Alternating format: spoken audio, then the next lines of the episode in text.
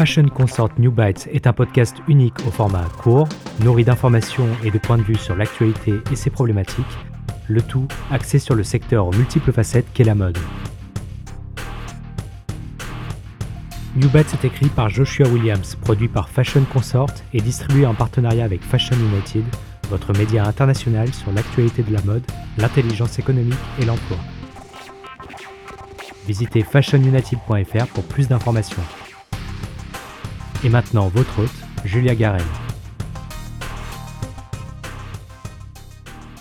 Dans cet épisode, les employés de magasins sont en première ligne. Nous discutons des problèmes et des opportunités qui existent lorsque l'on s'engage de manière plus réfléchie avec ses employés de commerce durant une crise sanitaire. Tout au long de la pandémie de la Covid-19, dans la vente au détail du secteur de l'habillement, la conversation s'est principalement tournée vers la viabilité globale d'un détaillant ainsi que sur ses stratégies pour surmonter la baisse des achats physiques. Ces préoccupations s'expliquent par le grand nombre de faillites déclenchées au printemps 2020 et par leur impact sur l'emploi et l'économie en général. Mais pour les entreprises suffisamment bien établies et capables d'éviter la faillite, leur objectif est devenu double. D'un côté, dynamiser leur vente en ligne, de l'autre, réouvrir le point de vente physique. Si en théorie ce dernier point a été bien accueilli, cela signifiait qu'en pratique, les employés des magasins de l'habillement allaient être placés en première ligne, les rendant de ce fait plus vulnérables à la Covid-19 et leur imposant un rôle de médiateur dans le débat sur le port du masque. Christopher Lacey, ancien directeur expérience client, apprentissage et développement chez Barnes New York et aujourd'hui professeur adjoint à la Parsons School of Design, décrit la situation ainsi.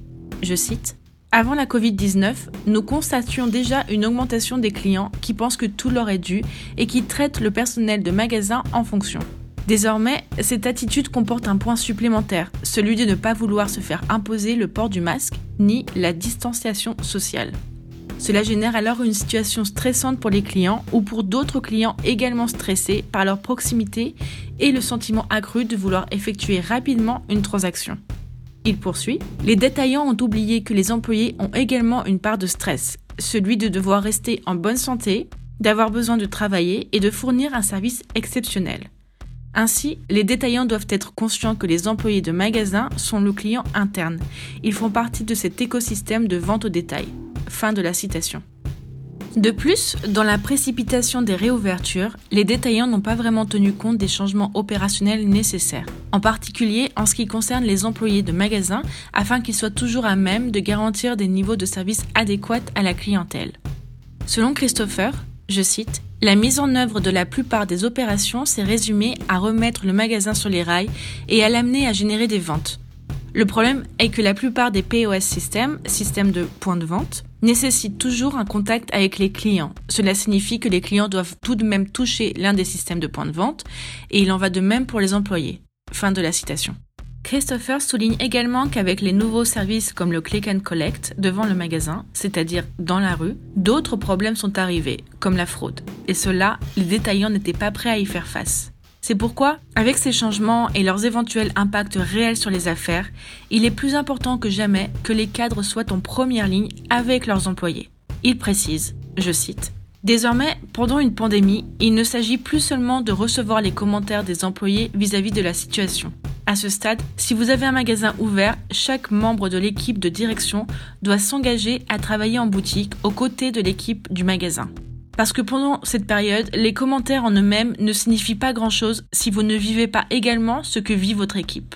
Vous ne pouvez pas vous attendre à ce que vos partenaires de magasin et les employés de boutique entrent sur le point de vente, mettent leur santé en danger, génèrent des ventes et que vous, vous travaillez à domicile. C'est inacceptable. Fin de la citation. Plus important encore, Christopher souligne que les équipes de direction et les services des ressources humaines doivent se rappeler que cela n'est pas une situation habituelle et que l'expérience des employés évolue avec l'expérience des clients. Il ajoute, je cite, Oui, l'entreprise a perdu de l'argent, mais la communauté qui lui est associée aussi. Elle est stressée par les chiffres, stressée par ses ventes, stressée en pensant à la manière de se reconnecter avec les clients dans une situation économiquement difficile. C'est donc la responsabilité du siège social d'être compréhensif et de fournir des outils pour aider les associés et les magasins tout au long de cette période. Il faut également éviter de faire pression pour des augmentations jour après jour, mais de réfléchir plutôt au mois. Fin de la citation. Il ajoute ce petit conseil à l'attention des équipes de direction des commerces de détail. Établissez un partenariat avec les directeurs de magasins sur la façon de se protéger des inconvénients et assurez-vous que les directeurs de boutique aient le regard porté au loin. Nous ne pouvons plus gérer le quotidien de la même façon. Nous devons vraiment adopter la distance d'une vue à vol d'oiseau. Fin de la citation. Christopher souligne que les crises vous alertent sur le fait que l'ancien système ne peut plus être maintenu et qu'il est nécessaire d'en changer. Si la pandémie a certainement eu un effet négatif démesuré sur le secteur de la vente au détail, elle pourrait être également l'occasion pour les détaillants de remettre les pendules à zéro et de se recentrer au-delà des chiffres de vente. C'est une chance pour eux de rétablir la confiance entre tous les composants, les clients, le bureau à domicile et plus particulièrement les employés de magasins qui sont au cœur du système de toute entreprise de vente au détail. Merci d'avoir écouté cet épisode de New Byte, en partenariat avec Fashion United, produit par Fashion Consort et écrit par Joshua Williams. Visitez fcnewbytes.com pour plus d'informations.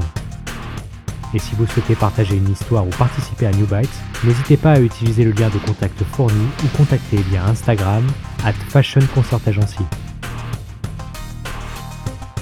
Merci à nos invités, à Julia Garel pour la traduction et l'animation de cet épisode, et à Spencer Powell pour notre musique thématique.